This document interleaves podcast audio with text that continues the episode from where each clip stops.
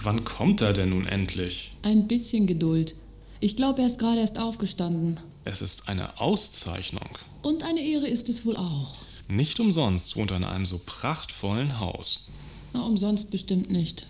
Ich würde sagen, er hat es geschafft. Er ist ganz oben. Na, damit könntest du recht haben. Seit letzter Woche ist er eine Persönlichkeit. Na, ich denke, er war vorher auch schon jemand. Der Ehrenverdienstpreis der Stadt Augsburg. Wofür hat er ihn eigentlich bekommen? Na, für die Beschäftigungspolitik seines Betriebes. Er konnte dem allgemeinen Trend zum Abbau von Arbeitsplätzen in der Branche erfolgreich entgegensteuern. In welcher Branche? Der Rüstung. Seine Firma stellt Rüstungsgüter her. Waffen zum Erhalt des Friedens, sicher. Stationäre Werfersysteme, Minen, Radar und ferngesteuerte Lenkwaffen. Der Rest ist geheim. Hat er es denn nötig, den geheim zu halten? Bald vielleicht nicht mehr. Hoffentlich recht bald. Guten Morgen.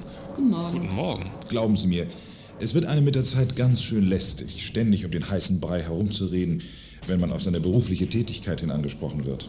Und das alles nur, um einer kleinen Elite von überkritischen Journalisten nicht noch zusätzlich zu ihrer ohnehin schon überschäumenden Fantasie Zündstoff zu liefern. So etwas nennt man dann ja wohl Betroffenheitsjournalismus. Von Verantwortung gegenüber unserer Wirtschaft keine Spur. Vollkommen richtig bemerkt, mein Herr.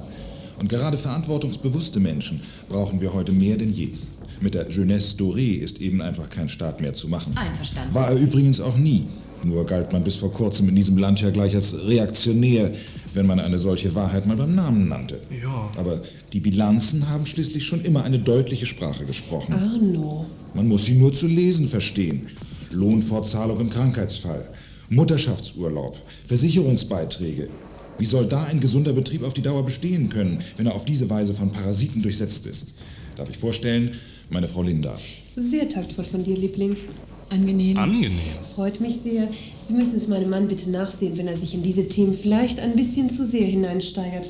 So wie ich ihn kenne, dient ihm das auch mehr zur Ablenkung. Ach ja? Du meinst, äh, ich war unhöflich unseren Gästen gegenüber? Wir können doch ruhig offen zu Ihnen sein. Um was geht es denn nun eigentlich? Wovon müssen Sie sich ablenken?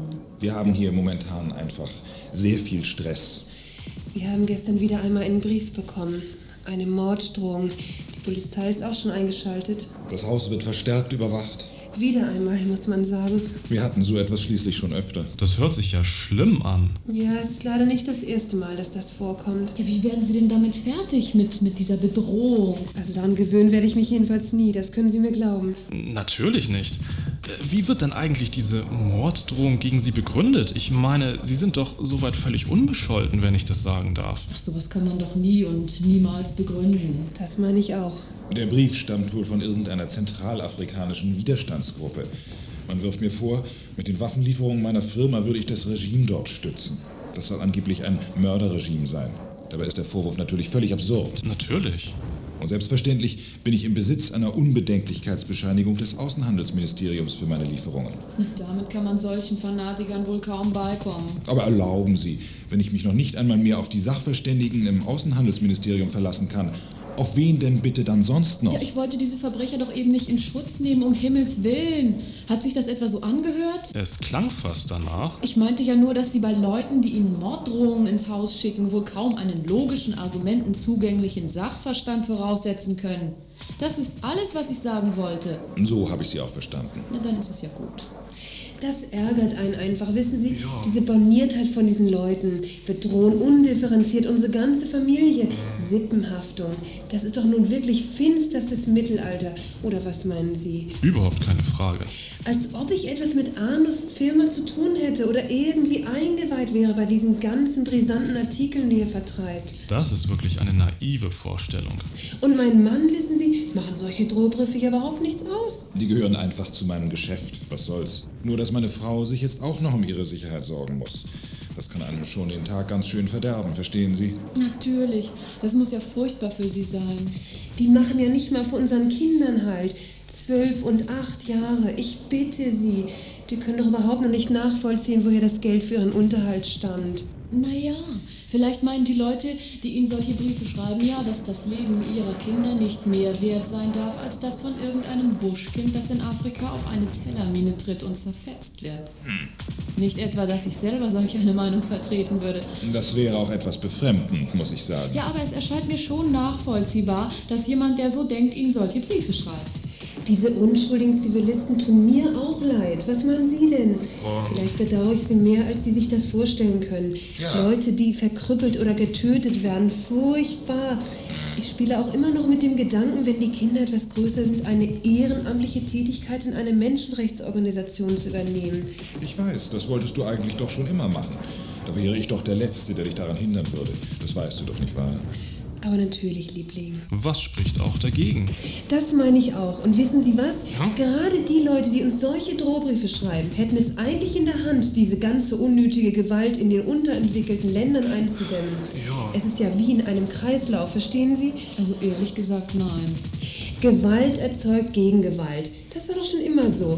Wenn die Karten in diesen Staaten also wirklich so ungleich verteilt sind und diese Widerständler keine Chance gegen die Regierung haben, dann müssen sie eben ein bisschen zurückstecken.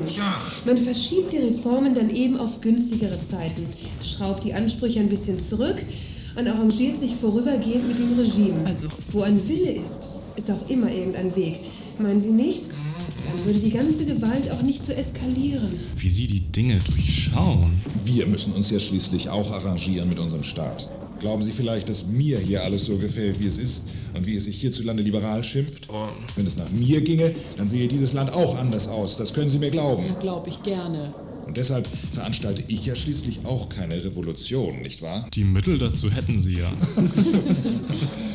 Das sehen Sie ganz richtig. Aber ich kenne ja zum Glück meine Grenzen. Sehen Sie, das ist halt der Unterschied zwischen mir und diesen Feiglingen, die uns solche Drohbriefe schreiben. Und die ganzen unschuldigen Toten bereiten ihnen wirklich keine schlaflosen Nächte? Aber natürlich tun Sie das. Bemerken Sie gar nicht meinen verschlafenen Blick? Naja, geschlafen hast du letzte Nacht ja wohl wirklich nicht zu viel, nicht wahr, mein Schatz? Aber der Grund dafür waren nun keine niveaulosen Drohbriefe. Also mir ist aber zu Ohren gekommen, dass sich selbst Vertreter von Arbeitnehmerverbänden ihrer Branche neuerdings auch für eine restriktivere Ausfuhrpolitik ihrer Erzeugnisse einsetzen. Mein Gott, noch mehr Amateurfriedenspolitiker. Das sind doch immer die Ersten, die jammern, wenn aufgrund einer verfehlten Wirtschaftspolitik Arbeitsplätze abgebaut werden müssen. Sie wollen Arbeitsplätze, an denen kein Blut haftet. Ein frommer Wunsch. Nur werden Sie die in diesem Land kaum mehr finden, so leid es mir tut. Kann einem ja auch leid tun, diese Naivität. Meinst du wirklich? Du hast es doch jetzt selber gehört. Ja, das stimmt.